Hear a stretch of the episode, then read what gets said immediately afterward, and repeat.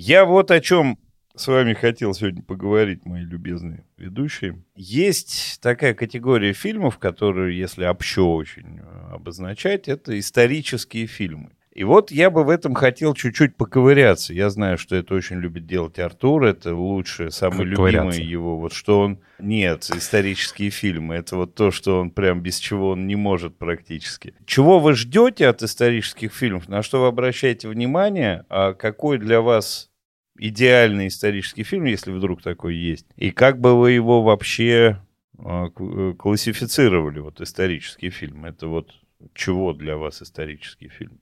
Те исторические фильмы, о которых я говорил, что я не, не люблю, э, это я как бы э, скорее называю такие именно когда не то, что там была какая-то реальная история. Я не, не, вот, не про 12 лет рабства да, говорил, а именно когда воспроизводятся какие-то, я не знаю, Вторая мировая война или там какие-то на, на, Наполеон, еще что-то. Вот фильм Ридли Скотт «Наполеон» я смотреть не буду.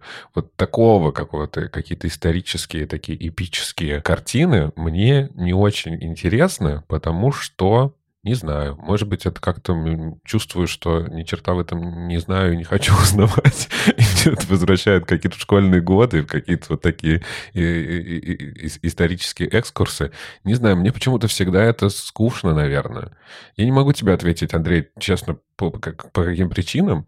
То, что я точно не, не люблю не приветствую, это, конечно, когда э, преподносятся какие-то альтернативные истории. Вот там, к тому же, вот, например, вспоминаю Оппенгеймера, там сейчас выходит какая-то псевдоисторическая книга, а что, если Оппенгеймер сделал бы то-то и вот это? Я вот это вот вообще терпеть не могу, когда какие-то допущения э, допущения допускаются. Выключите мой микрофон. Почему? Есть какой-то закон. Короче, мне немножко это все скучно. Это всегда такое вот эпично. Чаще всего для меня исторически ассоциируется с какими-то реально не истории 21 века, а это какие-то там, я не знаю, 17 и так далее век. Значит, это немножко скучно. Значит, они все такие закатывают глаза. Если они уронили платочек, то все, шкандаль. Мне просто это немножко тягомотно. Мне нет каких-то конкретных, наверное, объяснений. Сори, я молчу до конца. Вообще? До конца подкаста? Ну, не дождешься. Ну, у меня тоже, на самом деле, нет какого-то одного отношения. Точнее, даже так. Наверное, когда ты видишь две книги или два фильма, вот один про что-нибудь, а другой там исторический фильм, ты такой, ну, блин, это, это правда сразу, это как-то настолько размывает вообще, о чем мы будем рассказывать или что мы будем смотреть, что у тебя отбивается любой аппетит к этому произведению. Ну, то есть, условно говоря, конечно, «12 лет рабства» — это исторический фильм. Даже в какой-то степени и «12 негритят» — это исторический... 10 негритят, извините, 12 негритят еще не сняли пока. Это все исторические фильмы, ну, глобально. Но как будто бы за вот этим вот, типа, это исторический фильм, ты теряешь вообще о чем это. Как бы ты так э, определил вообще исторический фильм? Потому что там 10 негритят для меня это сложный исторический фильм. Это какой год у нас действие? Начало 20 века. Ну да. Ну вот, а у нас начало 21 века сейчас, да даже пятая часть 21 века уже прошла. То есть это больше ста лет назад, ну сто лет назад. Как будто это историческое событие. Вы по, по истории то время проходит как бы как предмет. Но это вот, наверное, на ощущениях. Ну, как будто это не исторические события, нет? Может, здесь нужно какую-то формулировку общую вывести? Наверное. Я просто про свои ощущения говорю. Ну, окей, там, не знаю, исторический сериал «Спартак. Кровь и песок» я смотрел, я помню. Про Спартака Мишулина опять? Опять про Спартака Мишулина, ну, не могут остановиться, все снимают и снимают, да? Если бы мне сказали, что это, типа, просто исторический сериал, я бы сказал, ну, ок. Борджи — исторический сериал, да, но я так все-таки думаю, что это не главная характеристика, не определяющая, не решающая, потому что мы все равно видим там то, что мы увидели бы в фильме про 21 век, про 31 век и про любое. То есть, ну, мы видим там драматургию. Поэтому вот сейчас вслух э, кое-как порассуждав, я понимаю, что у меня нету отношения к историческому фильму, потому, к историческим фильмам, потому что это на самом деле не должно ничего э, за собой нести, кроме сеттинга и времени? Я, наверное, имел в виду под историческими фильмами довольно конкретную историю, которая довольно конкретную историю да, про исторические фильмы.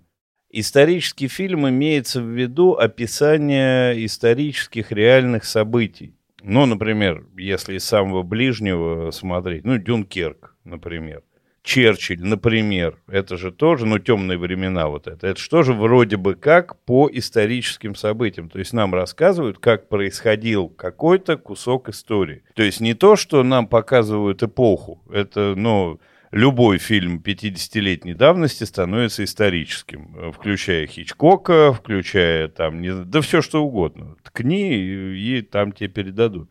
Нет, я имел в виду именно, когда нам рассказывают, как происходило тогда что-то. Да, то есть нам рассказывают, дают некий урок истории в визуальном формате в таком. И у меня, конечно, а, Дэн, ты, кстати, не договорил, я тебя прервал, ты договори. 10 минут назад. У тебя кончились слова просто? Как аккуратно передать микрофон. Артур, а ты в прошлом подкасте тоже что-то вот я тебя перебил. Такое очень часто бывает. Я когда переслушиваю, я прям ругаю себя. И вот это не сказал, и это забыл. Поэтому сейчас воспользуюсь случаем. Я просто залез в Википедию, там написано «Жанр игрового кино, исторический фильм, жанр игрового кино, изображающий конкретные исторические эпохи, события и личности прошлого. Различают историко-биографические фильмы и историко-приключенческие фильмы». И здесь, ну, наверное, э, да, ну, дальше есть батальное кино, вот жанры. Батальное кино, вестерн, истерн, пеплум, наш любимый, тямбара или тямбара. Нам еще предстоит полюбить. Этого любили уже. Уся. В Тямбаре не нашлось экранизации. Хорошо. И фильм «Плаща и шпаги». То есть Википедия конкретно не указывает, как будто бы, что конкретно, конкретно в этой конкретике оконкречивают. Понимаете? Ну, вот когда я задавал вопрос, меня э, интересует, конечно, передача событий э, реальных исторических и ваше отношение к этой истории, потому что у меня оно очень сложное, ну, потому что, как правило, почему-то режиссеры э, передают историю, которую, казалось бы, ну, а чего ее трактовать? Был набор событий. Они произошли одно за другим. Вот, все про них знают. Но режиссеры почему-то добавляют туда очень часто каких-то своих видений того, как все происходило на самом деле. И этому не перестаешь удивляться. Такие фильмы я очень не люблю. Ну, очень не люблю. Очень хороший момент, когда я не знаю ничего про тот период истории, про который мне рассказывают, у меня претензий меньше. Я его посмотрел, ну, может так было, может не так было. Но в целом исторические фильмы, они бывают занудными, я соглашусь с Артуром, но бывают, конечно, очень крутые, замечательные. И я как жанр-то, ну так, в общем виде, это дело сильно приветствую. Не приведу примеров, но вот кроме того, что... Я, ну, туда же можно и Спартаков, тех, которые не сериалы, с этим самым, как его, Кирк Дугласом. Это что же как бы исторический фильм, так-то, положа руку на ногу. А я помню, меня он в детстве поразил. Не пересматривай. Не буду, не буду, не буду. Вообще Кирка Дугласа лучше не пересматривать, пусть он останется. Ну, я все равно считаю, что любой жанр на самом деле, типа, хорош, когда он в стык с чем-то. Ну, я это говорил про детективы и про все остальное, и мне кажется, с историческими, там, любыми фильмами. Если это отражение эпохи, то, ну, хорошо, классно. А что там будет происходить? И мне кажется, что говоря про то, что режиссеры что-то там доделывают от себя, мне кажется, сука, сегодня какой-то не тот день, конечно, для говорения в микрофон. Не будем записываться. Не, не будем, все, расход. Меняется перспектива. Вот что клево. Потому что, когда ты читаешь какой-нибудь учебник истории, обычно есть какая-то официальная повестка, какая-то линия общепринятая. И чаще всего про всех говорят в третьем лице. Ну, точнее, сто процентов практически говорят в третьем лице. С ним что-то там произошло. А режиссер может посмотреть, что этот с ним — это вот главный герой. Это вот он рассказывает о себе. И мне кажется, в этом крутость. То есть ты заглядываешь в какое-то понятное событие, но видишь его глазами человека, который в нем участвовал, и ты такой, ни хрена себе, какая жесть. Мне кажется, вот в этом может быть зерно крутости и клевости. Вы пока говорили, я еще такую для себя мысль сформулировал, что для меня все же и, и, и книги, и фильмы — это такой немножко способ э, эскапизма. Э, и как раз-таки, да, если я захочу узнать историю, я пойду к учебнику историю или какому-то, я не знаю, фильму документальном, да, опять же, историческом, но не игровом. Вот это первая для меня мысль. А вторая мысль, все же очень часто из-за того, что есть какая-то точка зрения режиссера, или, более того, есть какие-то вольности, я как раз-таки думаю, что чаще всего там может исказиться как-то правда. Если это перспектива, это какой-то там интересный взгляд, окей. А если это все же какое-то умышленное изменение, то, ну, как минимум, я могу это запомнить и, и, и думать, что так оно и было. Я же не полезу сравнивать. И, и я слушал Долина про Наполеон, э, да, вот Ридли Скотта, и там как раз Наполеон в исполнении Хакина Феникса э, в самом начале фильма присутствует на казни Марии Антуанетты. Но это как бы такого факта, э, этого быть не могло. Как бы исторически доказано, что Наполеона там не было и никак он не мог там находиться. Ну вот я, например, понятия бы не, мог, не, не знал об этом. Мог он там быть, не мог бы. И потом бы думал, что вот, да, так вот Наполеон голову Марии Антуанетты увидел, и все началось, завертелось. Голова и будущее событие. Ну, мне кажется, вот мы аккуратно и подошли к тому, чтобы разобраться, а бывают ли те события, которые закладывают режиссеры в те фильмы, которые мы смотрим и обсуждаем.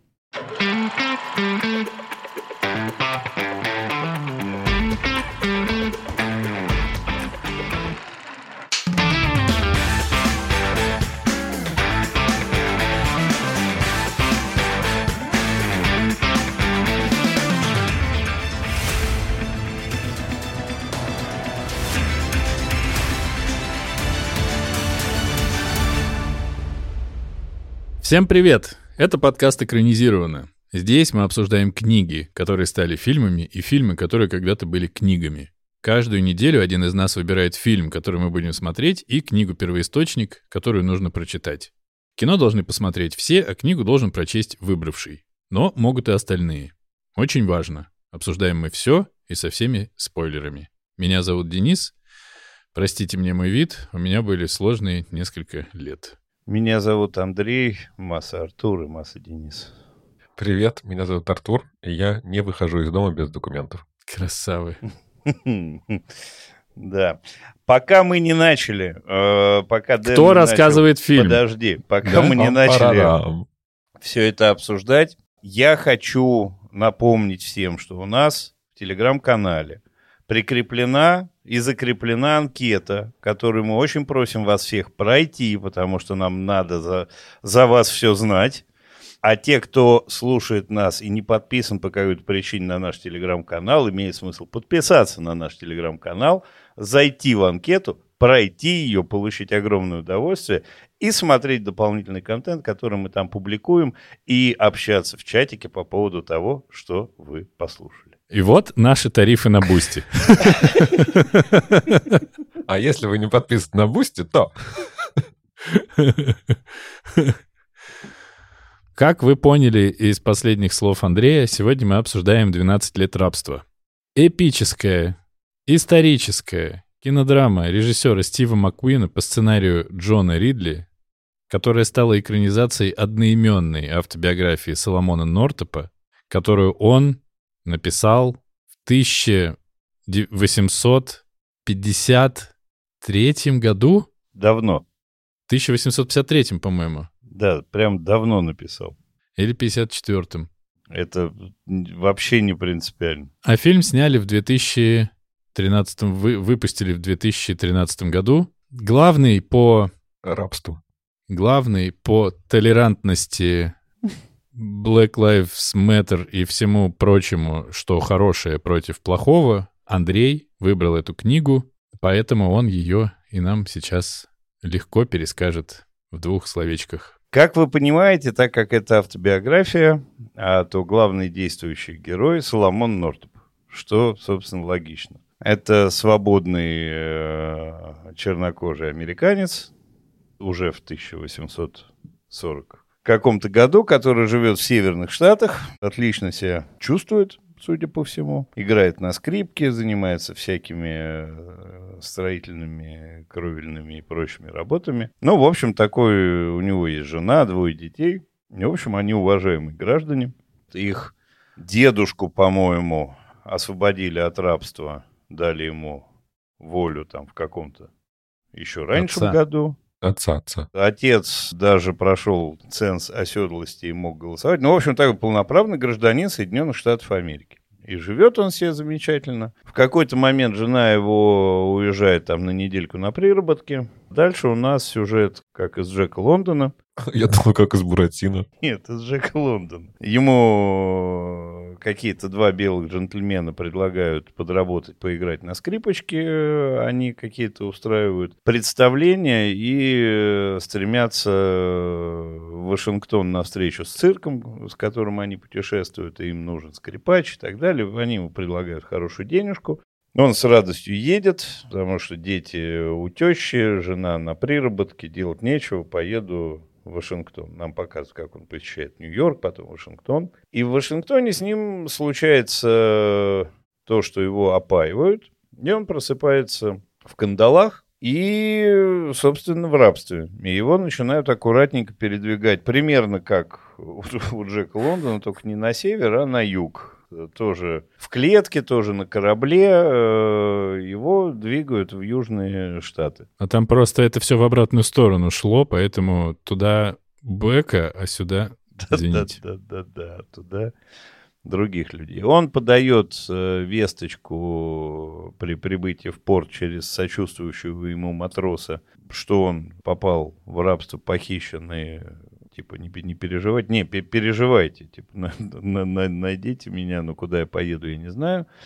Говорить ему, своим хозяевам, то, что он свободный человек, нельзя, его за это сильно бьют. Дают ему совершенно другую, э, другое имя при записи. Сейчас я... Вот сегодня я плохо помню. Плат. Плат, да. Привозят его в Луизиану, я так понимаю. И там продают сначала некому священнику, вот, у которого он работает на заготовке леса, вносит какие-то свои усовершенствования, помогает сплавлять лес по реке, что быстрее, лучше и хорошо. Ну и вообще у священника ему хорошо. Дальше там какая-то мутная для меня история с закладными, по которым он перешел к нехорошему хозяину, который сильно его не взлюбил, но как бы при этом он остается собственностью священника. Поэтому хозяин тот его так поубивать не может сразу. С этим новым хозяином он э, вступает в конфликт, дерется с ним один раз, за что его чуть было не вешают. Потом, когда его собираются, ну вот, когда его собираются линчевать, надсмотрщик на плантации вызывает основного хозяина, священника, тот при- приезжает, спасает плата. Дальше его, ну, он меняет хозяев, у него очень тяжелая жизнь, попадает к совсем плохому хозяину в какой-то момент.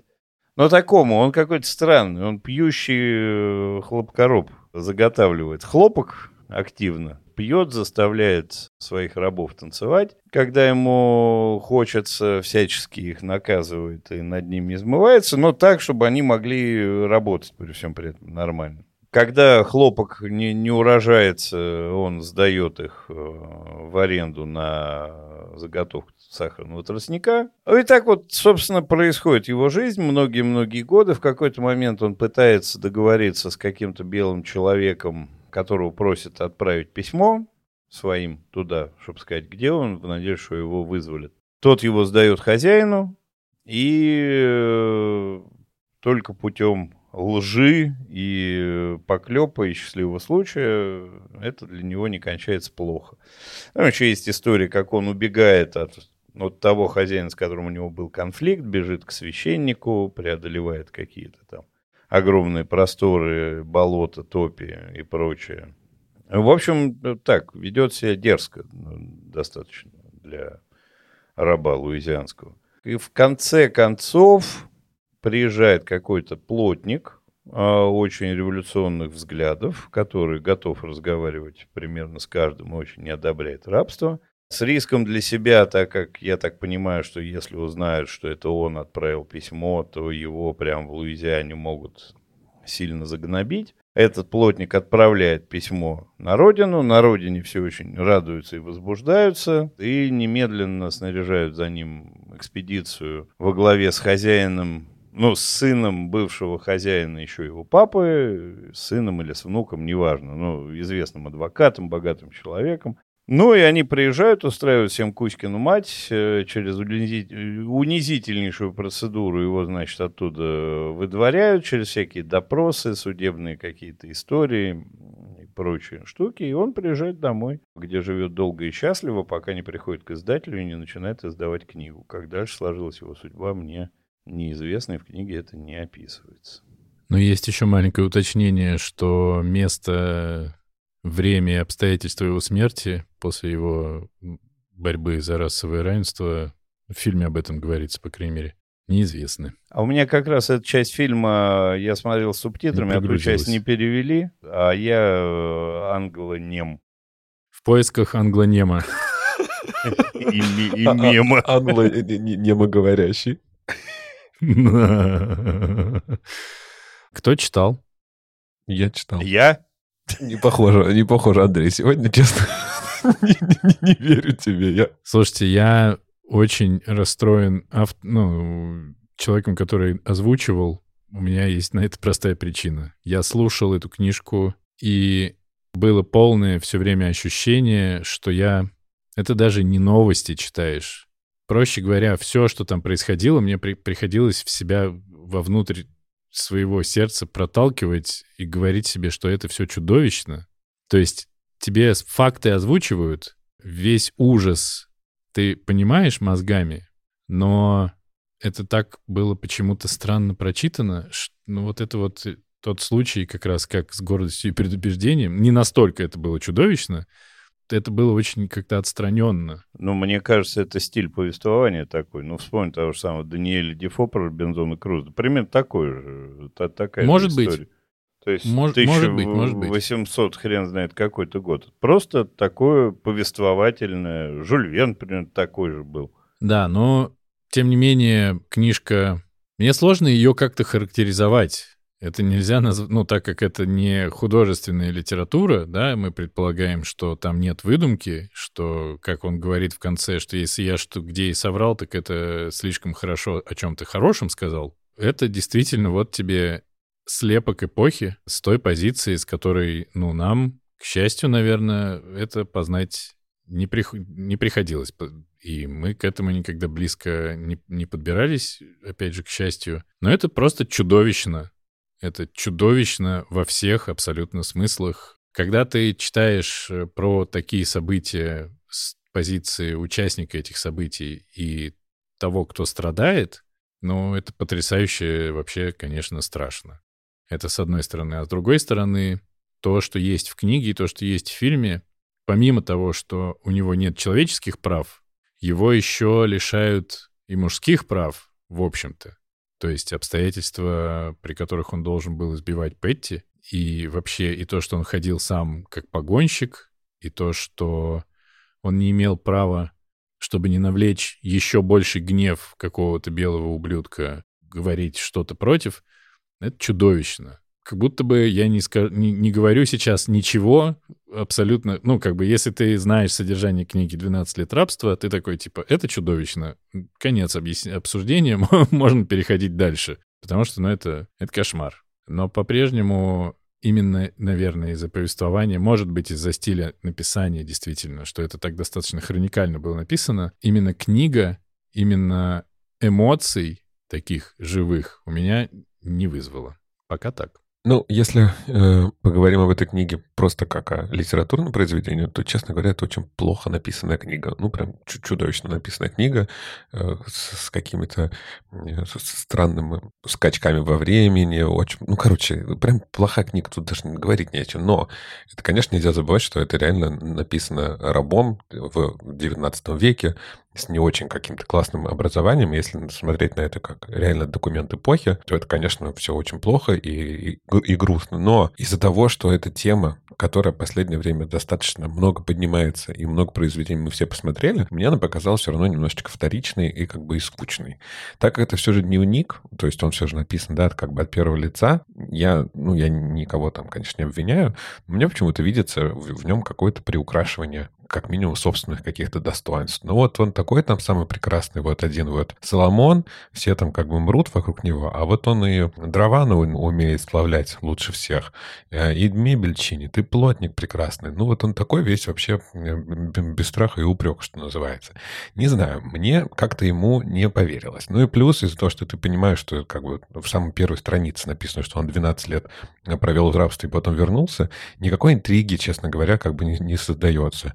Это достаточно утомительно читать. Я поехал вот здесь, один хозяин сделал то, продали вот туда, этот город находится возле вот этого города, этот город находится внутри вот этого штата. Ну, это просто как бы реально как такой дневник. То ли дело читать Оппенгеймера. Там непонятно, чем закончится, и совершенно никаких дневниковых э, и... С литературной точки зрения, как бы Оппенгеймер совершенно по-другому написан, и это как бы реально крутое. И... Такой же никакой, вот с литературной точки зрения. Не могу с тобой согласиться. Нет ни интриги, ты понимаешь, чем это закончится. Все время он пытается какие-то вот такие тизеры бросать, но потом с этим хозяином случится плохое, как узнает мой достопочтенный читатель через шесть глав. Вот такие всякие штуки постоянные. Не знаю, не, не переживалось, было как бы реально как бы скучно за, за ним смотреть, тем более ты понимаешь, как я уже сказал, чем все это закончится. Э, из интересного для меня, мне было интересно читать главы про то, как засаживаются вот эти хлопковые поля.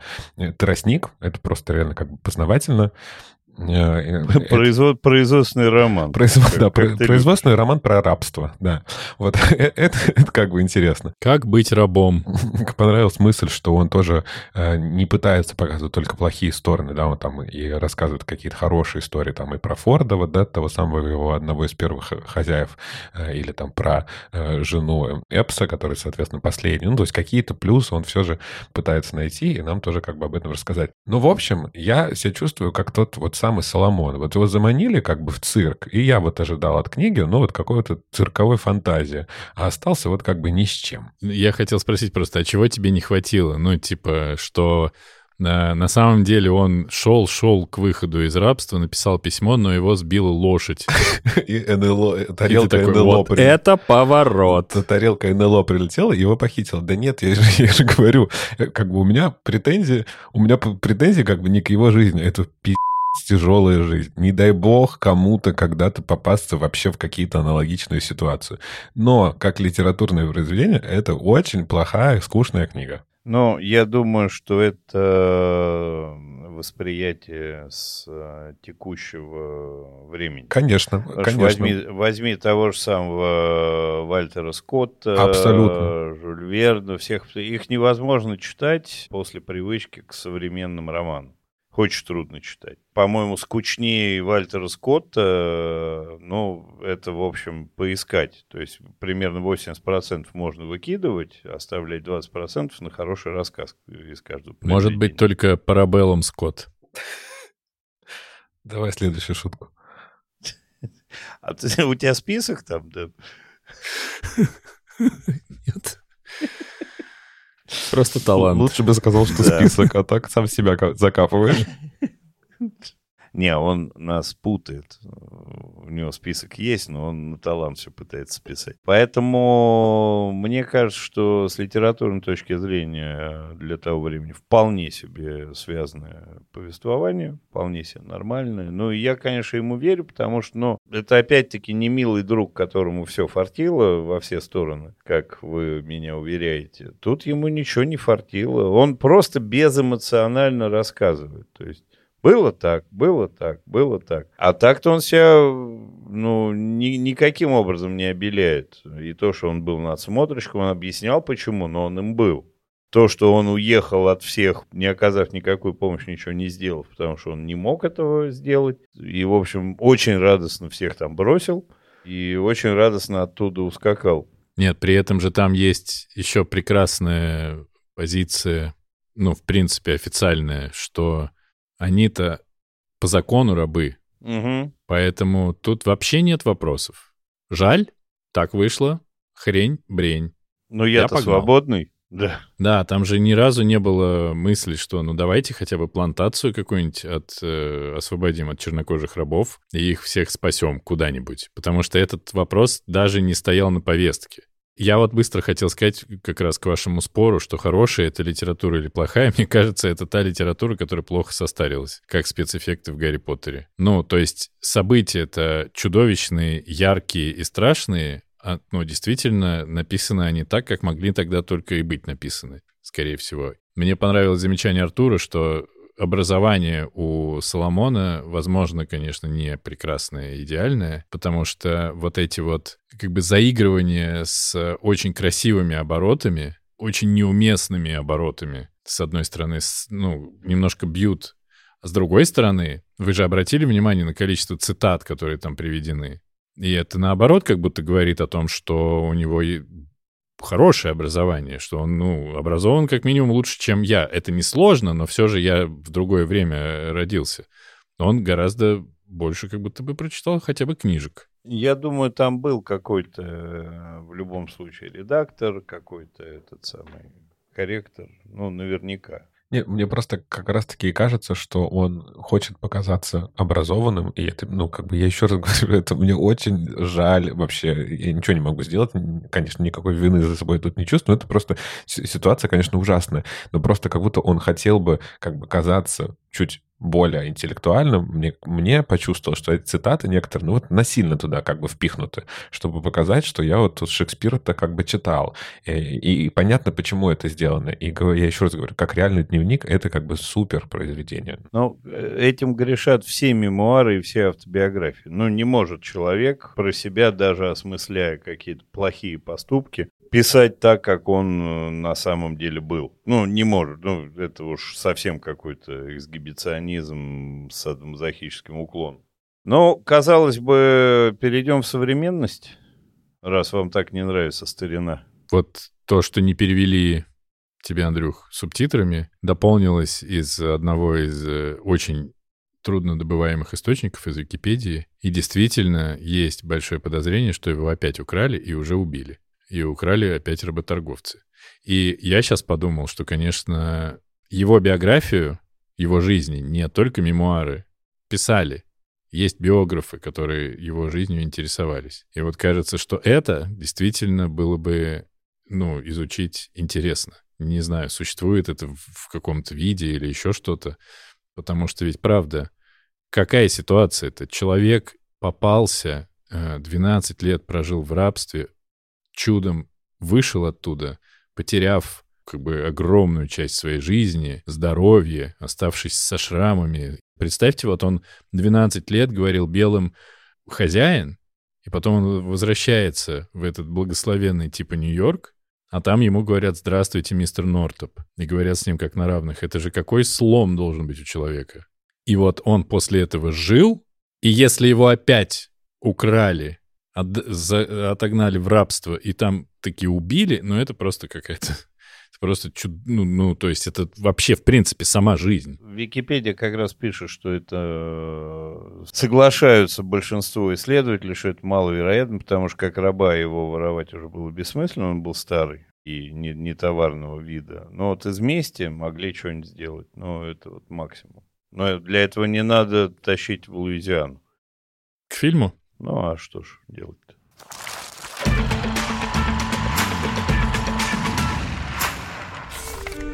Solomon Northup is an expert player on the violin.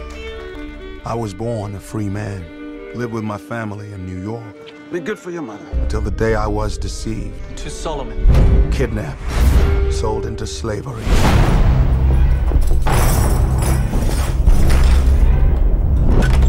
Well, boy, How you feel now? My name is Solomon Northup. I'm a free man, and you have no right whatsoever to detain me. You're no free man. You're nothing but a Georgia runaway. В 2013 году вышел фильм «12 лет рабства». Его снял Стив Маккуин. Фильм основан, безусловно, на мемуарах Соломона Нортопа, и мы видим того самого, как это э, было в документах в конце книги, означенного Соломона, который живет себе припеваючи вполне в штате Нью-Йорк. У него есть жена, у него есть двое детей, все у него прекрасно, и он едет на небольшую подработку знакомится просто буквально на улице с двумя типами. Они ему говорят, поедемте, поедемте, будете играть. Мы цирк, но не цирк, но вообще мы классные, там все будет круто, и нам нужны музыканты. Погнали. Будем платить по цельному доллару а, за... Что там, за день? За день и по три за выступление. И по три за выступление. Ну, короче, разживешься. Я так понимаю, что все же в середине 19 века это прям были бабосы нормальные. Он соглашается, его опаивают, и приходит он в себя закованным в цепи. К нему приходит как-то работорговец и говорит, ты больше не Соломон Нортоп, свободный человек, а просто раб, и я тебя везу продавать. Действительно, везет его продавать, покупает в какой-то момент его Бенедикт Камбербэтч, и так же, как в книге они плывут на корабле, они обсуждают возможность э, сбежать с этого корабля. Это до встречи еще с Камбербэтчем. И так же, как в книге, один из э, трех э, участников этого заговора умирает, но здесь в фильме просто, по-моему, не очень понятно, почему он умирает. Его ножом убили. А, его ножом убили. Ну, от этого можно умереть в целом. И, в общем, они остаются в слабой позиции, ничего у них не получается. Письма никакого он, кажется, по-моему, никуда не отправляет здесь. Оказывается, у Камбербэтча у которого все хорошо, и Камбербэтч читает и Слово Божие, и весь из себя суперприятный, вежливый и ласковый. Также он от Камбербэтча по каким-то тоже очень мутным схемам отправляется к Майклу Фасбендеру, а у Майкла Фасбендера там есть еще Пол Дана. И Пол Дана... Что происходит? Пол Дана есть у Камбербэтча. Не... Да? Конечно. Разве? А, ну я запутался. Ну, в общем, Пол Дана, короче, не покупает, я так понимаю, себе Платта. Он не его, типа, владелец, но точно так же они с ним дерутся. И в отличие от книжки, как будто бы, ну, они почти на равных как будто выступают. Ну, то есть это такой очень мощный буллинг, который не заканчивается почти ничем, кроме того, что плата собираются повесить. Но я почему говорю почти ничем? Потому что в книге, по крайней мере, это все описывалось так, что это, ну, как будто бы крайняя мера вообще какого-то противодействия хозяину, а здесь это почти с первого предъявления. Выглядит так в фильме. То есть ему говорят что-то плохое, и он начинает драться. Точно так же приезжает его владелец, его освобождает, но в итоге он его, короче, отдает Фасбендеру. Чего вы ко мне прикопались? И уже у Фасбендера он хлебнул всего лиха, какого только можно, наблюдал за унижениями Пэтси, которая с ним жила, пытался написать письмо и передать его через бывшего ну, через паденщика, который собирался, который хотел стать... Почему-то у меня слово погонщик, но не погонщик же, не погонщиком он хотел стать, а кем-то... Надсмотрщиком он хотел стать. Надсмотрщик, вот, да, он хотел стать надсмотрщиком, но пробухался, и, короче, Плат пытается через него отправить письмо на волю. Тот его точно так же, как в книжке, в книжке сдает. И точно так же, как в книжке, Плат убеждает э, своего хозяина, что все это неправда, тот пропоится и пытался так себе как будто бы набить цену появляется тот самый прекрасный персонаж, которого единственного хорошего здесь играет Брэд Питт. Ну как хорошего? По сравнению со всеми остальными, ну, наверное, все-таки хороший. Бас.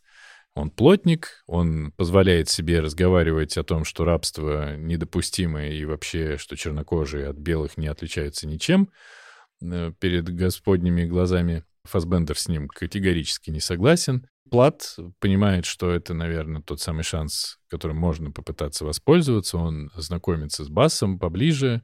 Бас понимает, что Плат на самом деле не урожденный раб, а бывший свободный человек, которого похитили. И дальше, по мановению практически щелчка Таноса, все очень быстро заканчивается. То, что в книжке длилось прям долго-долго, и уже Соломон перестав, переставал верить в то, что с ним произойдет, здесь нам сильно-сильно сократили, и Соломона освобождают прямо на плантации, утаскивают в вольную часть штатов, там он встречается со своей семьей, его дочь вышла замуж, родила ему внука, э, там же он встречает всех остальных, и на этом наступает конец фильма.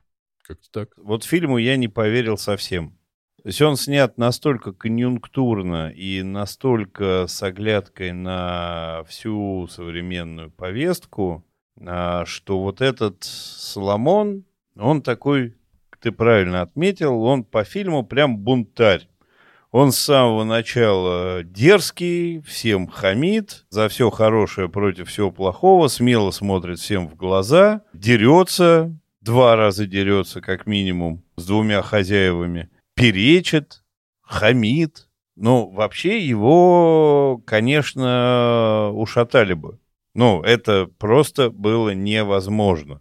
Хамить всем примерно хозяевам нельзя.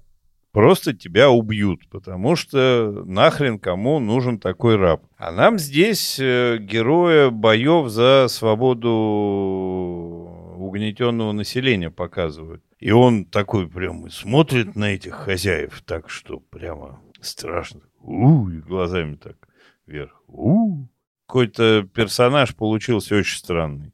Очень странный. И ему там каких-то свобод у него какое-то огромное количество. Хочешь, там сиди, э, костер жги на улице. Вот. Хочешь, еще что-то делай. А, в общем-то, так не было. Ну, потому что там самое близкое из моего опыта, это, конечно, армия, что ты не можешь э, костер-то жечь, когда тебе хочется, и, в общем, довольно в рабском состоянии и скотском находишься. То есть, что тебе сказали, то ты и делаешь. И не так, чтобы ты куда-то взял там спокойно, весело пошел. Ну, в общем, такое, какое-то это самое, очень легонький кинчик получился. Такой вот. Самое страшное, что они там, самое страшное, что они там наделали, это эти самые, вот эти страшные спины. Вот страшных спин нам показали прям в количестве. Две. Две страшные спины. Ну, какой-то он беззубый получился, какой-то кривой, убогий фильм. Не понравился. Мне как раз-таки показалось, что фильм сильно страшнее, чем книга, именно благодаря вот визуальному наполнению. Как раз-таки сцены избиения, да, вот как, как они хлестают, и это прям какая-то такая кровь, ну, не льется, как брыжет из этого, сами потом эти спины. А какие там ужасные маски на лицо, вы видели? Вот они вот есть в одном каких-то из первых сцен. Это просто же какой-то, ну, это что-то, конечно, нечеловеческое. Так вообще я не могу себе представить, как такое происходило. То есть мне кажется, что как раз-таки он Э, чуть-чуть более тяжелый вот в плане именно визуальном. Да, он, конечно, очень красивый и очень голливудский, но вот как раз-таки на вот этом контрасте э, мне было страшнее. Но при этом, ну, какая-то скука. Ну, это просто невозможно. Я смотрел этот фильм на скорости полтора в течение четырех часов. Я посмотрел, типа, 10 минут, поставил на паузу, посмотрел еще 10 минут. Ну, это просто невыносимо. Я подумал, что мы просто смотрели разные фильмы. У тебя был шестичасовой фильм, и ты, и ты его... Я хотел 12 стульев посмотреть, думаю, потом скажу, что я перепутал. Э, ну, это просто как бы невыносимо. Э, из странного, что мне как бы показалось, это, конечно, героиня Сары Полсон, потому что, ну, здесь она просто как бы психопатка. Если э, как бы мы по, по книге понимаем, что, да, она недолюбливает вот эту Пэтси и знает, что муженек-то ее там потрахивает где-то, и она всячески пытается ее как-то, да, под, под наказание подвести, то здесь она просто как бы ведет себя просто как дура. И вот эта вот героиня Сара Полсон мне вообще не понравилась. И вот эти разговоры, как ее муж унижает перед рабами. Но так все это мне показалось как бы, вот как раз-таки то, что ты, да, говоришь, больше как бы соответствует какой-то современной повестке, чем тому времени. Я верю, что может быть такая как бы ревнивая жена, которая будет как бы пакостить, но то, как она себя здесь взбалмошно ведет, я что-то вообще как бы не понял. Не понял. Сара Полсон прекрасная, можно на нее просто смотреть и любоваться ей, но конкретно вот то, какой у нее здесь персонаж, мне это показалось как бы странным. При этом одна из, на мой взгляд, самых сильных цитат, она тоже как бы в уста Сары Полсон э, вложена, когда она говорит как раз-таки с мужем, Хочет, чтобы эти животные нас ночью выпотрошили, как свиней. И, и вот это, на мой взгляд, поразительное соединение, когда она сама других людей называет животными, а потом, когда, да, что они их будут убивать как свиней, и это она осуждает, мне вот эта как-то фраза почему-то запомнилась больше всего. То есть она как бы в одном месте сама себе противоречит, но в тот момент как бы мораль была совершенно другая, и она, конечно, не видит в этом ничего такого плохого. Мне понравилось, как немножко изменили героиню Пэтси. Я вряд ли в это поверю, на то, что она вот просит Соломона ее убить и утопить. Это тоже достаточно какая-то сильная сцена. А в остальном, ну, скука смертная. Ну, просто невозможно. Я не знаю почему.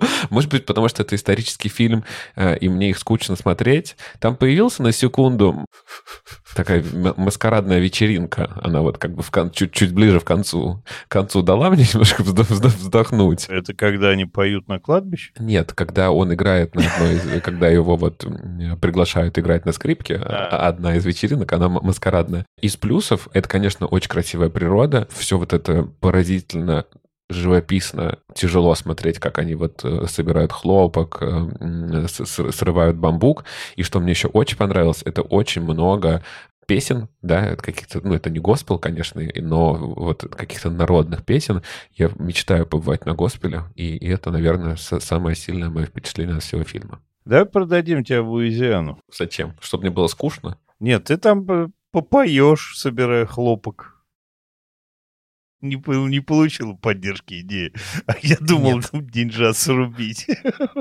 Два доллара. Я начал смотреть вчера, и было мне скучно, и было мне обидно. И я думаю, какой, конечно, классный, вот так вообще в целом, если на него смотреть, Чивитал Эджофор. Потому что, ну, он фактурный, он все. Какая Люпито Нионго классная. А какая Сара Полсон классная, какой Фасбендер классный, какой Пол Дана, как всегда, как вообще непонятно, зачем он существует. Какой Камбербэтч там тоже не очень ясно зачем. Потом мне, мне пришлось прерваться. Я лег спать, признаюсь честно. Начал его досматривать, и так вышло, что мне пришлось его досматривать кусок, пос пришлось посмотреть на кинопоиске с дубляжом. Я такой, ну нет, Потом я, в общем, сделал над собой усилие, досмотрел его на английском с титрами, все как я и начинал. Это какое-то такое странное ощущение. Я не придумываю, вы не, вас, правда, этим уже не удивите, наших слушателей. Я в слезах в конце сидел абсолютно. И даже с дубляжом, а я так получилось, что пересмотрел эту сцену дважды с избиением Пэтси, ну, во-первых, когда ты смотришь эту сцену, которая, кстати, как я потом выяснил, снята была одним кадром, я на это внимание в моменте не обратил, но она снята была полностью от начала до конца одним кадром. И это пи***цки круто. Ну, то есть, это такая жуть, такая жесть, что просто мама не горюй. И Фасбендер выдает просто что-то невероятное. Ну, просто, по-моему, ну, просто за предел какой-то. Я в абсолютном от этой сцены ужасе и, по-хорошему, в восторге. Когда Норта показывается дома, ну, я просто здесь все. Я кончился. Понятно, что к этому все шло. Понятно, что мы знали все наперед. Понятно. И, в общем, даже это сложно назвать хэппи-эндом. И сцена, когда его сажают в коляску и увозят, и Нэнси там падает, в самом уголке кадра она лишается чувств, потому что она понимает, что больше никого не осталось. Это кошмар. Пэтси. Пэтси, простите. На мой взгляд, фильм очень, очень дорабатывает книгу именно, как ты сказал, Артур, да, визуально вот показывает все, что нам там просто сухо описывается. К фильму как будто есть миллиард претензий, и действительно, как будто бы у Плата гораздо проще жизнь. Ну как, он в рабстве, его могут убить, избить, повесить и все что угодно, но в сравнении с тем, что он описывал в мемуарах, это совсем другая история. Ну и он как бы тут может этому сопротивляться и сопротивляется чаще всего. Ну вот ты сказал, что он похож на борца за свободу и права. Не показалось мне, что он похож на борца за свободу и права. И как раз-таки каждый раз, когда он там куда-то смотрит в сторону, как будто бы ему все это окупается всегда какой-то жопой дополнительной. Там есть, по-моему, золотые совершенно кадры, ну, вы, наверное, помните, крупный план, он в, в левой трети кадра, он стоит и смотрит как бы вокруг, он заглядывает в камеру, и он плачет, и он абсолютно потерянный. И это как раз после того, как он поговорил с Бассом. Оказалось бы, я бы поставил эту сцену после того, как он сам избивал Пэтси. И это было бы как будто еще круче. Но сам кадр охренительный.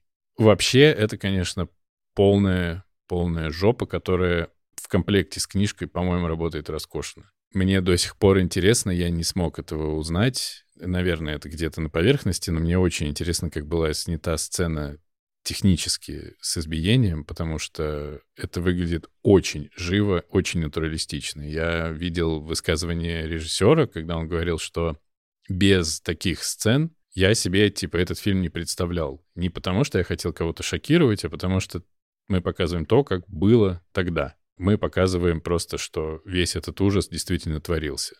И, по-моему, как высказывание, этот фильм работает. Еще раз, я согласен, что он максимально не идеальный, но он как-то меня каким-то не вторым, а третьим, двадцать третьим темпом догнал, стукнул по затылку и такой, на тебе. Поэтому Оскар за лучший фильм, мне кажется, конечно же, абсолютно заслуженный. А он с Оскаром еще. С тремя. Нионга за лучшую роль второго плана и за адаптированный сценарий.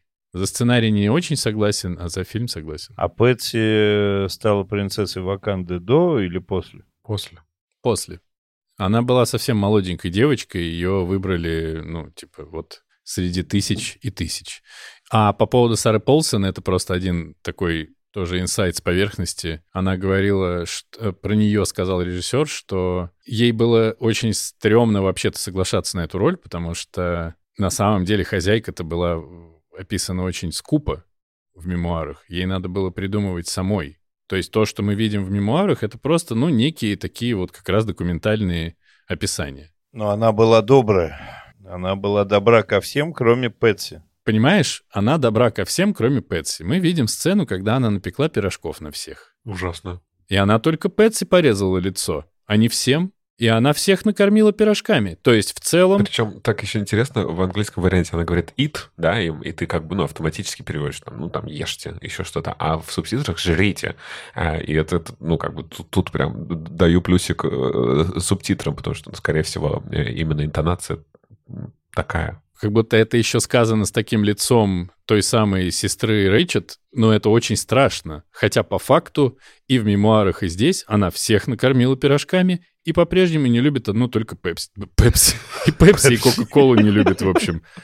Кошмар какой. Я еще хотел сказать, что ты, Дэн, вот говоришь, что типа понятно, там, тебе с самого начала понятно. Ну вот как раз-таки понятно, потому что, наверное, мы, мы прочитали как бы мемуары. Но вот как, как будто все равно, в отличие от мемуаров, интрига в фильме все же, ну какая-никакая как бы есть. Типа, 12 лет рабства они могут закончиться его смертью, или они могут закончиваться, я не знаю, еще чем-то. А, но все же есть. И мне как раз-таки понравился вот это тоже немножко монтаж такой, да, перемешанный, какие-то там воспоминания. Их немного, это сделано аккуратно. Поэтому вот как, скорее как бы к, к монтажу я говорю плюс. Но у меня вот такой еще вопрос, вот, опять же, к историческому фильму. Вот книга, написано, у Соломона трое детей. Ну почему вы снимаете двоих? Вот какой в этом вот смысл? Мне кто-то может объяснить? И приехал за ним Генри Нортоп, а здесь приехал какой-то э, Киссинджер, ну, другой абсолютно человек. Паркер. Да, зачем? Ну, вот эта замена тоже непонятно зачем. Просто за Нортопом который за ним приехал в мемуарах, там же целая коллизия, ну, как бы выстроена. А здесь, мне кажется, этот Паркер просто... Это не тот ли Паркер, который его сдал тем двум типам? Как будто бы тот. Но не сдал, он же не знал, что они... А, ты познакомил в парке его, может быть. Не, не... Да, мне кажется, это просто Па- он и все. Паркер должен знакомить в парке тоже вполне себе. То есть все параллели здесь, все связано. Можем переходить к рекомендациям на этой оптимистической ноте.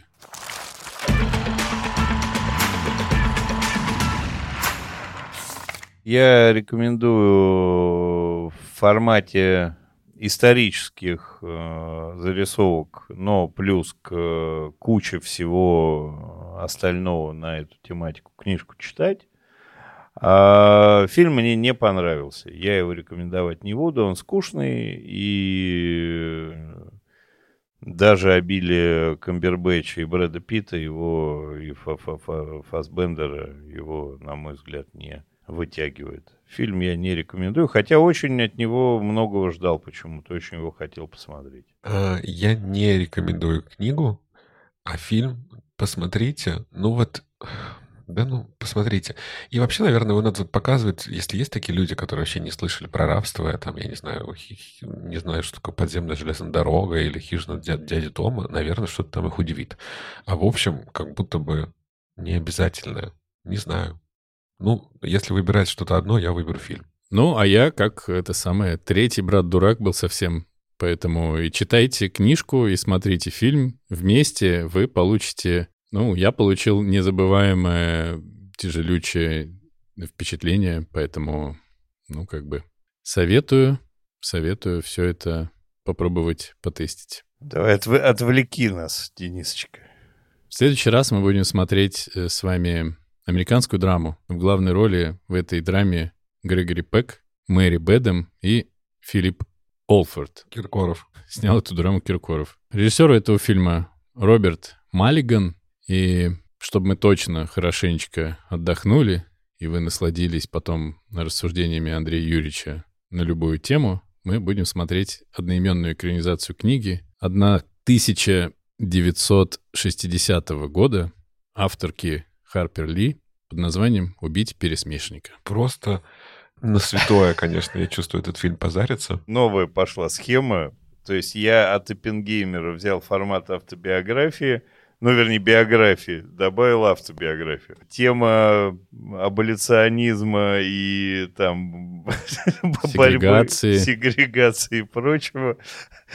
Вот. И триггернуло тебя на убить пересмешника. Ок. Кажется, что если бы Соломон Нортоп дожил до тех лет, которые описаны в «Убить пересмешника», он бы, наверное, не обрадовался. Но я, честно скажу, и книгу, и фильм все время очень боюсь читать, потому что вот это, мне кажется, очень тяжелая какая-то история. Посмотрим. Я не читал, не смотрел. Ну, а если вам по какой-то причине... Да, если вам по какой-то причине нравится то, что вы слышите, вы можете слышать этого еще больше с помощью Boosty. У нас есть на Boosty три тарифа. Тариф первый, я, мы не договорили, где мы даем 10-15 минут их дополнительного контента о том, что мы слушали, читали, смотрели, думали, делали за последнюю неделю и больше, там у кого как получается.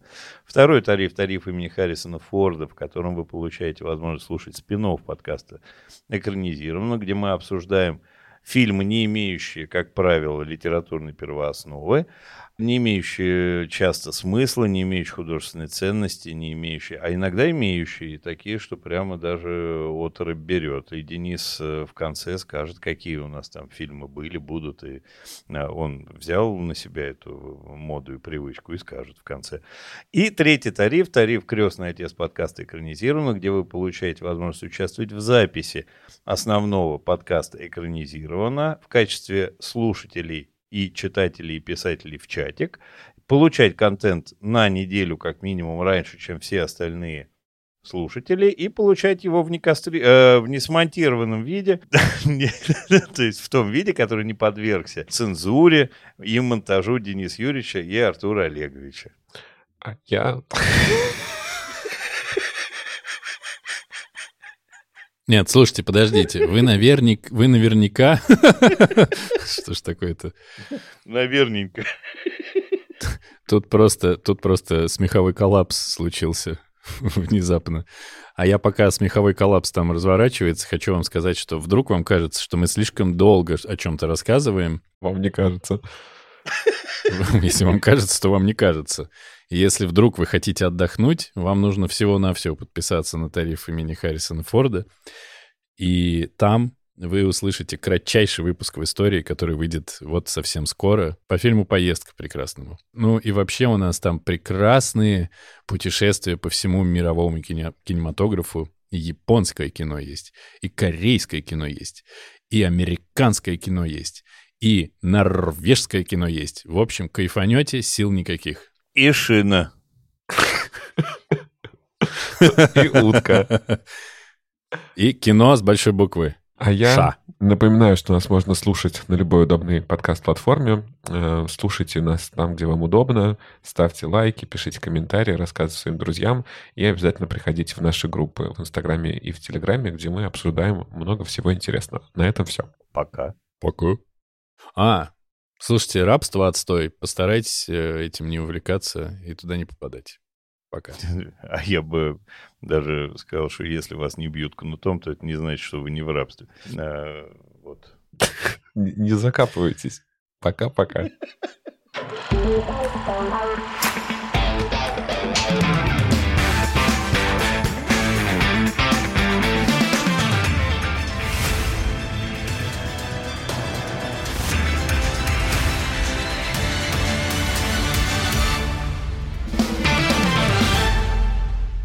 Дорогие друзья, сейчас я разденусь. 18 плюс контент. Оу, е. Аудио, yeah. аудиоконтент 18+. Там голый мужчина. О. Потом поставишь Private Dancer мелодию, пожалуйста. Так, давайте хватит уже это самое тянуть. Не тяните. А! Не, тяните. Я трезвый. Это, я еще трезвый. Артур табличку смотреть побежал, хотя Да мы знаем, Дэн. что он будет Да рассказывать. Дэн будет рассказывать. Еще раз вам говорю, Дэн всегда будет рассказывать два раза подряд. Оппенгеймер, ты прогулял? Почему? Альцгеймер Что? нужно было фильм. Сейчас грустится. Да я уверен. По-моему, те штрафные круги просто начисляются за что Ты плохо отстрелялся и бежишь еще несколько кругов на лыжах. То есть у нас подкаст, а у тебя биатлон. Мне штрафные круги начислялись с первого выпуска, видимо. Ну, Денис написано вот так вот. А у тебя какие Я там еще имена написаны? Это уже не смешная шутка. Ну, книгу, перес- книгу пересказывает тот, кто ее прочитал, а фильм Денис. Вот у него так Ну написано, видимо. вот смотри, все четко идет. Вот смотри, круг. Сердце ангела пересказывал ты. Пять вечеров пересказывал я. Потом здесь негритят Андрей. Потом театр, опять я. Потом Снегирь, Андрей. И вот Оппенгеймер, ты. И сейчас опять твоя очередь. Так же, как сердце ангела. Конечно. Ты что-то очень мало рассказываешь всего, да. Все по два. Да что ж вы задолбали-то меня? Посмотрите эту табличку один раз. Я ее сейчас пришлю всем в чат, чтобы все видели. Ты и матерям покажешь? Да, и материал покажу. Чтобы меня защитили. Мам, ну, ну мам. Мам, ну Мам. они, Мам, мам? скажи ему. Сам, сам не вывозишь уже, да? Мамке побежал. Заебки мамкины прятаться.